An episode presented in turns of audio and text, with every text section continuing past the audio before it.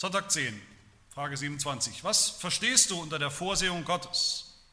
Die Antwort, die allmächtige und gegenwärtige Kraft Gottes, durch die er Himmel und Erde mit allen Geschöpfen wie durch seine Hand noch erhält und so regiert, dass Laub und Gras, Regen und Dürre, fruchtbare und unfruchtbare Jahre, Essen und Trinken, Gesundheit und Krankheit, Reichtum und Armut und alles andere uns nicht durch Zufall, sondern aus seiner väterlichen Hand zukommt.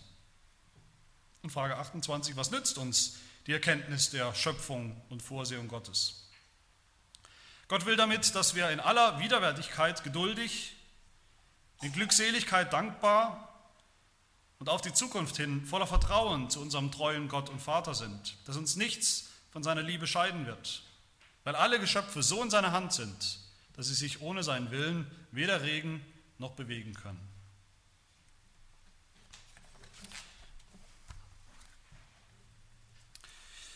Wir beschäftigen uns ja mit Hilfe des Katechismus mit den Grundlagen des christlichen Glaubens, das sagen wir ja immer wieder, das sage ich immer wieder, den Grundlagen, die wirklich jeder kennen muss, jeder Christ, den Grundlagen, wie wir sie im apostolischen Glaubensbekenntnis finden, damit beschäftigen wir uns ja gerade. Und wir sind immer noch im ersten Teil. Der erste Teil dieses Bekenntnisses beschäftigt sich mit Gott dem Vater. Gott dem Vater. Letzte, letzte Woche haben wir gehört von Gott dem Vater als Schöpfer und von Gott als Erhalter der Schöpfung. Wir haben gehört, das gehört zusammen. Das äh, bedingt sich gegenseitig so eine Art wie eine, wie eine Art Zwillingslehre oder, oder Kehrseite der Medaille, äh, die Lehre der Schöpfung und die Lehre der Erhaltung der Schöpfung oder der Vorsehung. Vom, vom, Bekenntnis, vom christlichen Bekenntnis zu Gott als Schöpfer haben wir nichts, wenn wir nur sagen, Gott hat irgendwann mal diese Welt geschaffen und dann aber irgendwann kurz danach, im Sündenfall, ist alles vor die Hunde gegangen, seither regiert das Chaos. Davon davon haben wir nichts. Und das ist auch nicht die biblische Lehre von der Schöpfung und der Erhaltung, sondern es ist die Lehre, dass das, was Gott aufrecht, was Gott geschaffen hat, das hält er auch aufrecht, wie es in Frage 26 äh, hieß von letzter Woche. Er erhält und regiert sie immer noch, diese Schöpfung, durch seinen ewigen Rat und seine Vorsehung. Und mit dieser Lehre von der Vorsehung wollen wir uns heute jetzt ganz konkret und intensiv beschäftigen. Und ich hoffe, dass uns allen da wirklich was Neues aufgeht bei dieser Lehre. Das ist eine kostbare Lehre, wenn man sie begreift und versteht und wirklich glaubt. Für uns Reformierte vielleicht besonders eine, eine biblische, eine wichtige biblische Lehre, über die man auch in anderen christlichen Traditionen, christlichen Kreisen meistens sehr wenig hört, wenn überhaupt etwas hört. Warum ist das so? In bestimmten christlichen Traditionen und Kreisen wird eben ein, großes, ein großer Schwerpunkt darauf gelegt, um auch nochmal mit der Morgenpredigt das zu verbinden, äh, was der Mensch alles kann. Auf den freien Willen, die freie Entscheidungsfähigkeit des Menschen. Der freie Wille des Menschen ist oft, auch in vielen christlichen Kreisen, ist es sowas wie ein Mantra, wird so hochgehalten, dass es so wichtig ist, dass der Mensch auf jeden Fall sich ganz frei und unbeeinflusst entscheiden können muss in jeder Situation, dass sich Gott bloß nicht einmischen darf. Gott darf sich bloß nicht einmischen in unsere menschlichen Affären, darf, darf uns nicht beeinflussen, darf nicht im Hintergrund irgendwie die Strippen ziehen, Dinge bestimmen, mit dem Effekt, dass Gottes Wirken irgendwann völlig in die Ecke geschoben wird. Gott kann praktisch überhaupt noch tun, nur noch tun, was der Mensch ihm gnädigerweise erlaubt. Das ist dann der Effekt. Und da in so einem Verständnis ist eigentlich kein Platz mehr für die biblische Lehre von der Vorsehung.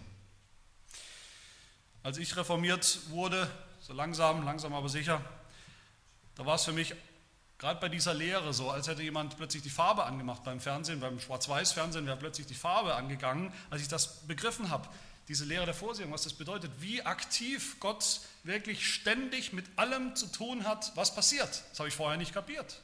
Auch als Christ, als junger Christ noch nicht. Wie Gott alles dirigiert und lenkt und regiert, wie Gott hinter allem steht, was sich ereignet. Vorher, ja Gott ist für die wesentlichen Dinge ist er irgendwie zuständig, aber es gibt große Bereiche des Lebens, da mischt sich Gott nicht ein. So habe ich irgendwie gedacht. Und ich hoffe, es geht uns allen so auf, wie wichtig diese Lehre wirklich ist und auch wie praktisch. Und drei Dinge schauen wir uns an. Zuerst die Definition, eine Definition, die wir hier finden, Frage 27. Dann die biblische Begründung dafür und am Ende den praktischen Nutzen aus dieser Lehre. Also Frage 27 ist so eine Art Definition oder Beschreibung eigentlich eher dieser Lehre von der Vorsehung. Was verstehst du unter der Vorsehung Gottes?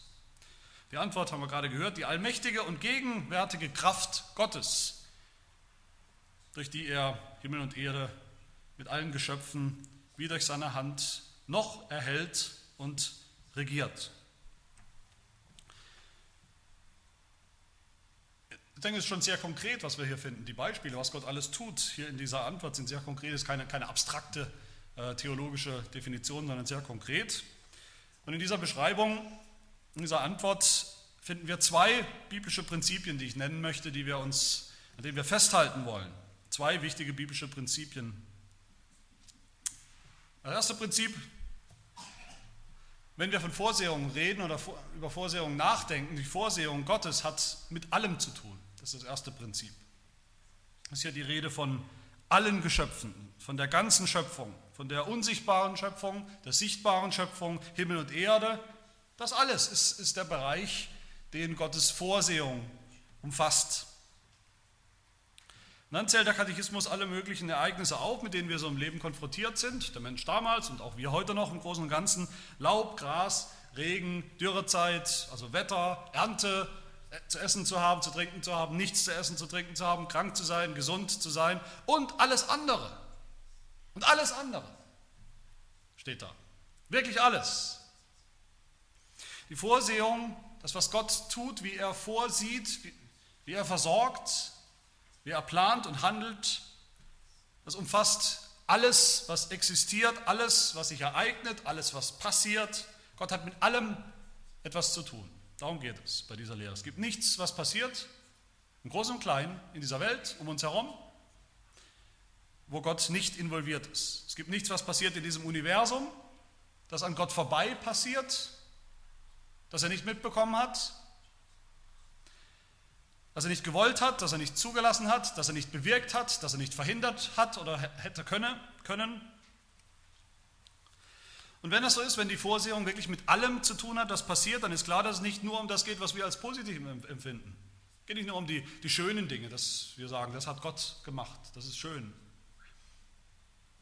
Nicht nur Gesundheit, schönes Wetter, Reichtum, sondern eben auch, heißt es hier, Krankheit, Krebs, Wirbelstürme, Orkane, Fluten, Armut, Tod und so weiter. Das überrascht uns vielleicht oder verblüfft uns vielleicht zunächst. Wollen wir dann auch das, das Schlechte, das anscheinend Schlechte, was uns so begegnet im Leben, wollen wir alles das, was so passiert, auch noch, auch Gott in die Schuhe schieben, dass Gott daran schuld ist?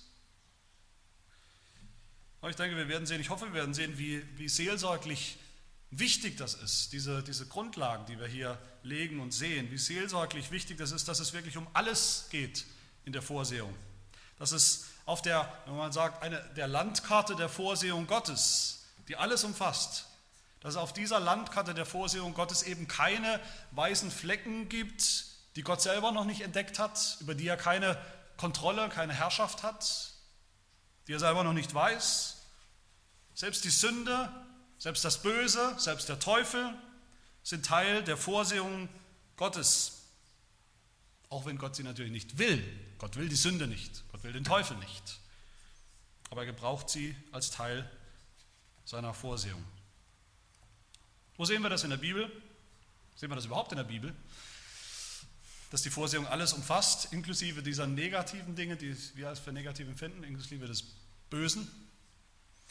Man könnte viele Passagen nennen. Ich will eigentlich an ein paar Geschichten erinnern. Ich will erinnern, als allererstes liegt uns nahe an die Exodus-Geschichte, von der wir auch heute Morgen wieder gehört haben, wie Gott gerade den bösen Pharao ja gebraucht in seiner Vorsehung, wie Gott derjenige ist, der seinem eigenen Volk diese Lasten auferlegt. Durch den Pharao, ja. Aber Gott ist derjenige, der die Lasten auferlegt, mit einem bestimmten Ziel. Wir sehen das auch, bei, auch in der Josefsgeschichte. Josef, der so viel Böses aus, aus der Hand seiner, seiner Geschwister, seiner Brüder empfangen hat, erlebt hat, fast draufgegangen wäre und der doch sagt am Ende seines Lebens, hinter all dem, hinter all dem Bösen, wofür meine Brüder auch verantwortlich sind, aber hinter all dem Bösen steckt was? Gottes Vorsehung, Gottes Plan. Genesis 50, Vers 20, einen Vers, den wir alle auswendig kennen sollten. Da sagt Josef zu seinen Brüdern, ihr gedachtet mir zwar Böses zu tun, Aber Gott gedachte es gut zu machen. Und das hat er auch getan. Gott hat das getan. Hat Gutes aus dem vermeintlich Bösen bewirkt. Wir sehen das in der Hiobs-Geschichte, auch da will ich nicht groß drauf eingehen, aber wir sehen auch da, wo, wo der Satan dem Hiob, den Hiob versucht, dem Hiob viel Böses, Krankheit, Versuchung, Anfechtung zufügt, aber, aber wie die Geschichte deutlich macht, hinter all dem steckt Gottes Vorsehung und das ist Gottes gute Vorsehung. Gott hat einen guten Plan mit dem gerechten Hiob. Einen guten Plan. Und ein ganz zentraler Vers aus dem Römerbrief, Römer 8, eine klassische Stelle über die Vorsehung, der auch natürlich als eine Belegstelle hier hinter unserem Heidelberger Katechismus steht, Römer 8, 28, wo es heißt, wir wissen aber, dass denen, die Gott lieben, alle Dinge zum Besten dienen, denen, die nach dem Vorsatz berufen sind. Alle Dinge, das meint auch wirklich alle Dinge, die guten und die schlechten Dinge, alle Dinge. Und was auch noch wichtig ist, dieses Alles, dass die Vorsehung alles umfasst, das meint nicht nur alle Dinge, sondern das meint auch zu jeder Zeit, immer schon. Gott erhält seine Vorseh äh, seine, seine, in seiner Vorsehung erhält er seine Schöpfung, alles, was er gemacht hat, in der Vergangenheit, vor langer, langer Zeit, das hält er aufrecht. Bis heute erhält es aktuell aufrecht. Heute, gegenwärtig, sagt der Katechismus, ist eine gegenwärtige Kraft. Das ist so anders, als nur an Gott den Schöpfer zu glauben, der vor vielen tausend Jahren irgendwas gemacht hat, irgendwas Großartiges. Es ist die gegenwärtige Kraft, mit der Gott alles wirkt und bewirkt und aufrechterhält. Und Gott wird alles zu seinem guten Ziel bringen in der Zukunft. Die Vorsehung hat mit der Zukunft zu tun. Alles geht auf ein Ziel zu. Gott hat einen Plan, den er verfolgt und den er auch erreichen wird. Das ist also das erste wichtige Prinzip. Die Vorsehung Gottes erstreckt sich über alles. Wirklich alles. Das vermeintlich Böse, das vermeintlich Gute, das Kleine, das Große, alles. Und das zweite Prinzip, das wir hier sehen, das ist eine absolute Grundlage, aber ein ganz wichtiges Prinzip. Die Vorsehung ist das absolute Gegenteil von Zufall. Heißt hier in unserer Antwort, all das, all diese Dinge, die aufgezählt werden, Teile der, der Vorsehung sind, kommen zu uns nicht durch Zufall, sondern aus seiner väterlichen Hand. Das sind die zwei Möglichkeiten, die es gibt. Es gibt, gibt nichts anderes. Es gibt nur die zwei Möglichkeiten. Entweder alles, was passiert auf dieser Welt, ist verursacht, bewirkt auf irgendeine Art und Weise von irgendjemandem Größeren, einem Gott, einem persönlichen Gott und Schöpfer, oder es ist alles Zufall. Wenn alles auf Gott zurückgeht, dann hat alles einen, einen Sinn, einen Zweck, ein Ziel, einen Plan, dann regiert da jemand, nämlich Gott, wenn alles auf den Zufall zurückgeht, dann klar, dann gibt es keinen Plan, kein Ziel, kein Zweck. Dann regiert das Chaos. Unser Bekenntnis, das niederländische Bekenntnis, macht diese zwei Optionen auch nochmal sehr, sehr deutlich. Zufall oder Vorsehung Gottes in Artikel 13. Da heißt es, wir glauben, dass der liebe Gott, nachdem er alle Dinge geschaffen hatte, sie keineswegs der Willkür des Zufalls oder Schicksals überlassen hat, sondern dass er selbst nach Vorschrift seines heiligen Willens sie immerwährend so regiert und lenkt, dass nichts in dieser Welt ohne seinen Willen und seine Anordnung geschieht. Das ist dieser radikale Kontrast zwischen Zufall, ohne Sinn und Zweck und Ziel und Gottes persönlichem Plan. Ich denke, wenn wir das ernst nehmen, dann geht wirklich die Farbe an in unserem Leben, was alles angeht. Und wo finden wir das? Wo finden wir diese zwei Prinzipien in der Bibel? Ist das überhaupt biblisch? Auf jeden Fall. Meine, eine meiner Lieblingsstellen, um, um Vorsehung zu, zu beschreiben, zu erklären, was das überhaupt bedeutet, Vorsehung, ist Genesis 22. Da ruft Gott den Abraham, ein Opfer zu bringen, ihm ein Opfer zu bringen. Und Abraham geht los mit seinem Sohn Isaak und Isaak merkt gleich, da fehlt irgendwas, wir haben ja noch gar kein Opfertier, wir haben überhaupt kein Lamm. Und Abraham sagt dann zu Isaak, Genesis 22, Vers 8, mein Sohn, Gott wird für ein Lamm zum Brandopfer sorgen. Gott wird sorgen für ein Lamm, für das, was fehlt, für das, was nötig ist. Gott wird sorgen. Das ist eigentlich schon der Inbegriff von Vorsehung. Gott sieht vor. Gott sorgt für alles, was nötig ist. Und dann geht Abraham mit seinem Sohn, gehen sie weiter, machen ein Feuer, Und Abraham soll und will seinen Sohn Isaak darauf opfern, weil es Gott von ihm verlangt hat. Er ist bereit, seinen eigenen Sohn zu töten, was wir vielleicht auch natürlich als, als negativ, als problematisch empfinden, vielleicht als böse sogar. Wie kann das sein? Aber im letzten Moment, bevor Abraham gehorsam seinen Sohn opfert, sagt Gott zu ihm, halt, ich weiß, dass du, jetzt weiß ich, dass du mir gehorsam bist, mir vertraust. Und dann sehen wir wieder die Vorsehung, wie Gott vorsieht, wie Gott versorgt, nämlich mit einem anderen Opfer. Genesis 22, 13, da heißt es, da erhob Abraham seine Augen und schaute und siehe, da war hinter ihm ein Widder, der sich mit seinen Hörnern im Gestrüpp verfangen hatte. Und Abraham ging hin, nahm den Widder und brachte ihn als Brandopfer dar anstelle seines Sohnes.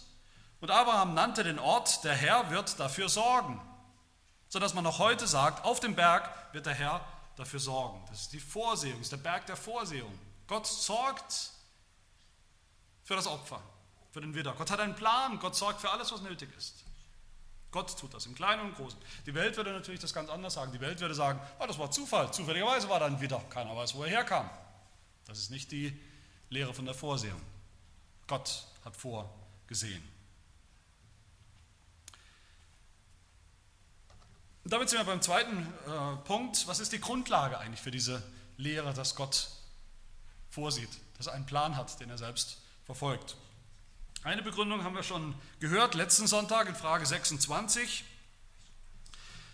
wo es heißt, Gott erhält und regiert diese Schöpfung noch immer durch seinen ewigen Rat und seine Vorsehung. Das heißt, das ist eigentlich schon die erste Begründung für, für die Vorsehung. Sie ist verankert in seinem ewigen Rat im ewigen Ratschluss Gottes, in der Ewigkeit. Was bedeutet das? Was in der Ewigkeit verankert ist, das steht fest. Das ändert sich nicht. Das bedeutet, Gott in seiner Vorsehung reagiert nicht. Er reagiert nicht auf das, was passiert, er reagiert nicht auf die Umstände des Lebens, auf irgendwas, was sich hier in diesem Universum passiert, was ihn überrascht vielleicht, sondern umgekehrt. Die Vorsehung ist der Grund für alles, was passiert. Die Vorsehung ist der Plan und nicht die Notlösung. Der Gedanke der Vorsehung macht überhaupt nur Sinn, wenn Gott einen Plan hat, einen ewigen Plan, einen souveränen Plan, einen Plan, den er auch zum Ziel bringen wird, mühelos zu seinem Ziel bringen wird. Also die Vorsehung begründet in, im ewigen Rat, in der Ewigkeit Gottes. Dann finden wir noch zwei andere Grundlagen, Frage 26, auf die wir letztes Mal nicht eingegangen sind, die ich aber für sehr wichtig halte. Da haben wir gehört, Frage 26, auf ihn vertraue ich und zweifle nicht, dass er mich mit allem versorgt, was ich für Leib und Seele nötig habe, und auch alle Lasten, die er mir in diesem Leben auferlegt, mir zum Besten wendet. Und dann heißt es, er kann es tun als ein allmächtiger Gott, und will es auch tun als ein getreuer Vater. Das heißt, die zweite Begründung für die Vorsehung Gottes ist also dafür, dass er alles dirigiert und bestimmt und führt. Er kann es tun als ein allmächtiger Gott. Vorsehung fängt an, ist begründet in der Ewigkeit. Und der zweite Grund ist, Gott ist ein allmächtiger Gott. Der kann. Er kann das sich einen Plan vornehmen in Ewigkeit und den auch durchführen. In diesem Wörtchen kann steckt die absolute göttliche Allmacht und Souveränität, souverän zu tun, was er will, seinen Plan zu erfüllen. Der El Shaddai, der allmächtige Gott. Wenn wir an den allmächtigen Gott denken, dann sollen wir daran denken, wie er in seiner Allmacht eben alle Dinge so ordnen kann, dass sie seinem Plan entsprechen. Psalm 115, Vers 3 heißt es, aber unser Gott ist im Himmel, er tut alles, was ihm wohlgefällt. Alles, was ihm wohlgefällt, das tut er. Und was ihm nicht wohlgefällt, das tut er nicht. Daniel 4, Gott ist der, gegen welche alle, die auf Erden wohnen, wie nichts zu rechnen sind. Er verfährt mit dem Heer des Himmels und mit denen, die auf Erden wohnen, wie er will. Und es gibt niemand, der seine Hand wehren oder zu ihm sagen dürfte, was machst du? Es gibt keinen Widerstand für ihn. Er erfüllt und er erreicht seinen Plan, sein Ziel. Wir wissen alle die Geschichte, wie, wie Gott Abraham einen Sohn verheißen hat, Abraham im hohen Alter, was völlig unmöglich war, biologisch gesehen unmöglich war, wie, hat, wie Gott zu Abraham gesagt hat, Genesis 17, ich bin Gott, der Allmächtige, der El Shaddai, und ich will meinen Bund schließen zwischen mir und dir und dich über alle Maßen mehr und du, wirst ein, du sollst ein Vater vieler Völker werden. Im Neuen Testament sehen wir dann, dass es für Gott eben kein Problem ist, einem unfruchtbaren Mann oder einer unfruchtbaren Frau Kinder zu schenken. Wenn nämlich Jesus sagt, Matthäus 3, Vers 9, Gott vermag, Gott kann, ist dasselbe Wort, Gott vermag dem Abraham aus diesen Steinen Kinder zu erwecken. Gott könnte sogar dem Abraham, wenn es sein muss, aus Steinen einen Nachkommen erwecken. Gott kann, Gott ist allmächtig. Das ist das Kann der Vorsehung. Ist der allmächtige Gott.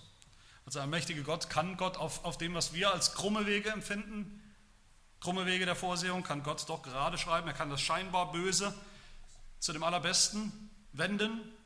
All das kann er, weil, der, weil er der allmächtige Gott ist, nach dessen Plan sich alles ereignet. Und die dritte Begründung, die wir gerade schon gehört haben, Gott kann nicht nur, ist ein allmächtiger Gott, Gott will auch. Katechismus hat gesagt, er kann es tun als ein allmächtiger Vater und will es auch tun als ein getreuer Vater. Wieso ist das eine Begründung für die Vorsehung, dass Gott unser Vater ist, unser getreuer Vater? Wir haben schon gesehen, unser Glaube an, an Gott, den Schöpfer und Erhalter, ist nur dann wirklich biblisch, wenn wir ihn auch gleichzeitig als Vater kennen. Sonst ist das irgendwie eine theoretische Ansage, ja, Gott hat irgendwann mal was geschaffen, irgendein Gott hat irgendwas geschaffen und hält das aufrecht. Das ist noch nicht der biblische Glaube, wenn wir nicht Gott, diesen selben Gott auch als unseren Vater kennen. Nur wenn wir ihn als Vater kennen, ist auch diese Lehre von der Vorsehung für uns überhaupt Trost und Evangelium und persönlich. Was will ein Vater? Was will ein normaler, guter, irdischer Vater? Er will das Beste für seine Kinder.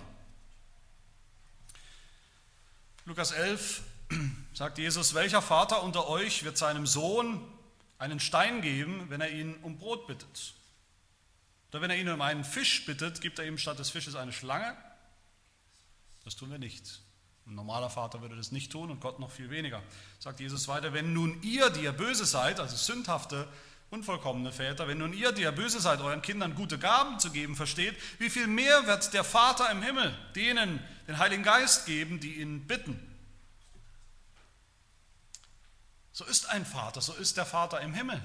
Er gibt nur Gutes, er gibt nur das Beste für seine Kinder.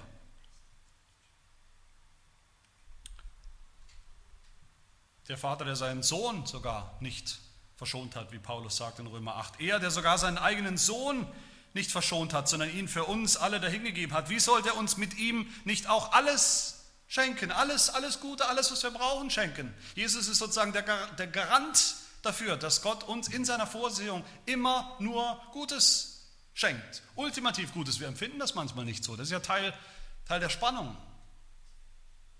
Aber es ist ultimativ gut. Alles, was uns begegnet, passiert in der Vorsehung Gottes, die wir oft nicht verstehen. Dinge, die oft schwer zu schlucken sind, Regen und Dürre, wie es in der Antwort 27 heißt, fruchtbare, unfruchtbare Jahre, Gesundheit, Krankheit, Reichtum und Armut.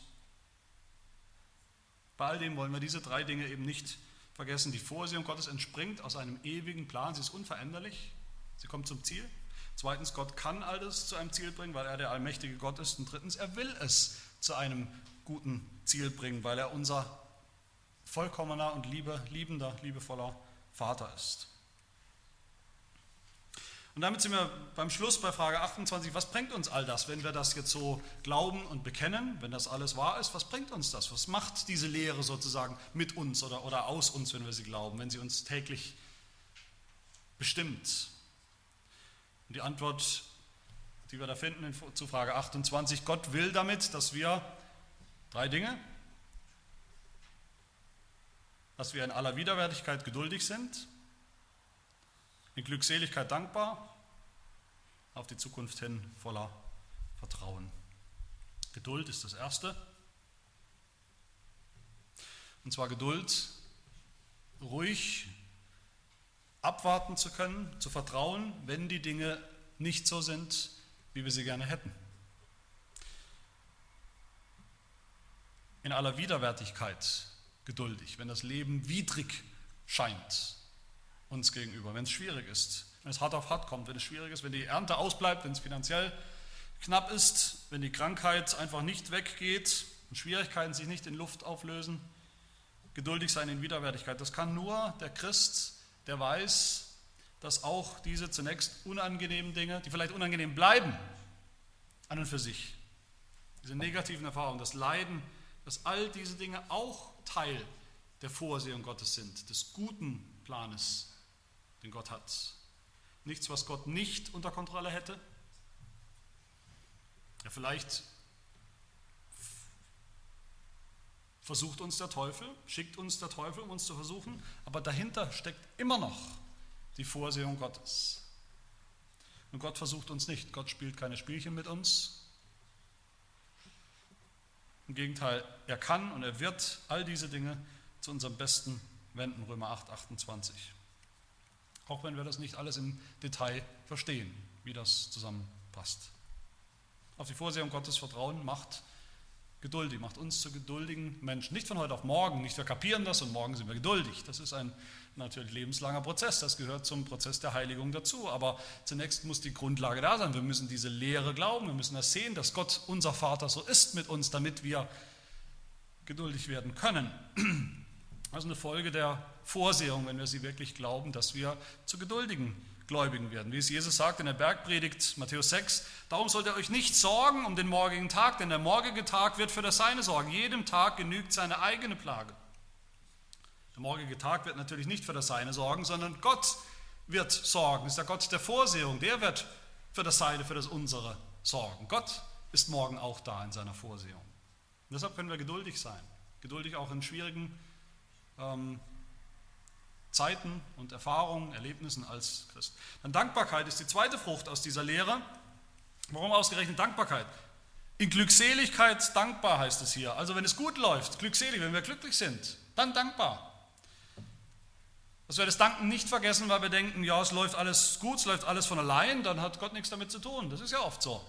Wenn alles gut läuft, dann brauchen wir Gott nicht. Anscheinend. Das ist eine große, eine ständige Versuchung, dass wir dann, wenn unser Leben läuft, eben nicht an die Vorsehung glauben, weil wir Gott nicht zu brauchen scheinen, weil wir dann auch nicht, dass wir dann auch nicht danken.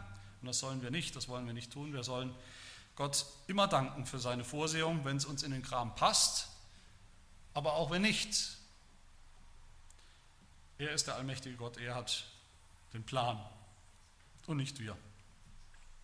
Dankbarkeit. Und die dritte Frucht dieser Lehre ist Vertrauen oder Glauben heißt hier, dass wir auf die Zukunft hin voller Vertrauen zu unserem treuen Gott und Vater sind, dass uns nichts von seiner Liebe scheiden wird, weil alle Geschöpfe so in seiner Hand sind, dass sie sich ohne seinen Willen weder regen noch bewegen können. Das gilt für uns, wir sind so in Gottes Hand, wir können uns nicht regen und bewegen ohne seinen Willen. Es gilt aber auch für unsere Feinde und Widersacher, dass sie auch so in seiner Hand sind. Auch in Frage 26 haben wir das schon gehört. Auf ihn vertraue ich und zweifle nicht wegen seiner Vorsehung. Es geht um Vertrauen. Gott gegenüber, um Vertrauen, um Glauben ihm gegenüber. Das Ziel dieser Vorsehung ist, dass wir Gott mehr vertrauen, mehr zutrauen und mehr vertrauen. Dass wir ohne Angst in die ungewisse Zukunft gehen, ohne Angst, oh, ohne Angst in den morgigen Tag gehen, in die Zukunft gehen als, als Christen, weil wir wissen, dass wir in der Hand Gottes sind, in der Hand der Vorsehung. Matthäus 10, verkauft man nicht zwei Sperlinge für einen Groschen? Und doch fällt keiner von ihnen auf die Erde ohne euren Vater, ohne die Vorsehung. Passiert gar nichts. Bei euch aber sind selbst die Haare des Hauptes gezählt, sagt Jesus. Darum fürchtet euch nicht, ihr seid mehr wert als viele Sperlinge. Fürchtet euch nicht, sondern habt Vertrauen. Das ist ein Effekt der Vorsehung, wenn wir sie wirklich kennen und glauben. Wie gesagt, diese Vorsehung Gottes entspringt Gottes Plan, Gottes ewigen Plan und Ratschluss heißt es. Das heißt automatisch, wir kennen den nicht. Wir haben keinen Einblick, wir haben nicht ein Buch, wo wir nachschlagen können, der ewige Plan und Ratschluss Gottes, der steht nicht mal in der Bibel. Gott sagt uns einiges, aber nicht seinen kompletten ewigen Plan und Ratschluss. Das heißt, automatisch, die Vorsehung wird uns oft überraschen. Sie macht uns oft zu schaffen, wir verstehen sie oft nicht. Wir verstehen nicht, warum passiert uns jetzt das, warum das, warum mutet uns Gott dieses oder jenes zu. Wir verstehen nicht, wie das alles zusammenpasst. Das, darum geht es nicht. Es geht darum, dass wir in all dem vertrauen auf Gott. Besonders die schwierigen Dinge natürlich, das Leid, die Lasten, die Gott uns in diesem Leben auferlegt, wie es heißt. Frage 6 soll die Antwort. Ich bin überzeugt, als die, die, die Verfasser des Heidelberger Katechismus das geschrieben haben, die Lasten, die Gott uns auferlegt, dass sie an, an die, die, das Volk Israel in Ägypten gedacht haben. Die Lasten, die Gott seinem Volk auferlegt. Der Pharao, ja, der Pharao hat ihnen Lasten auferlegt, aber Gott wollte, dass das Volk Gottes dadurch seine gute Vorsehung erkennt. Die gute Vorsehung Gottes in Ägypten und nachher natürlich im Durchzug durch das Rote Meer, durch die Wüste und überall. Dass Gott einen Plan hat für sie, für sein Volk. Die Vorsehung Gottes hat diesen Effekt. Sie, sie prüft unseren Glauben, sie stärkt unseren Glauben.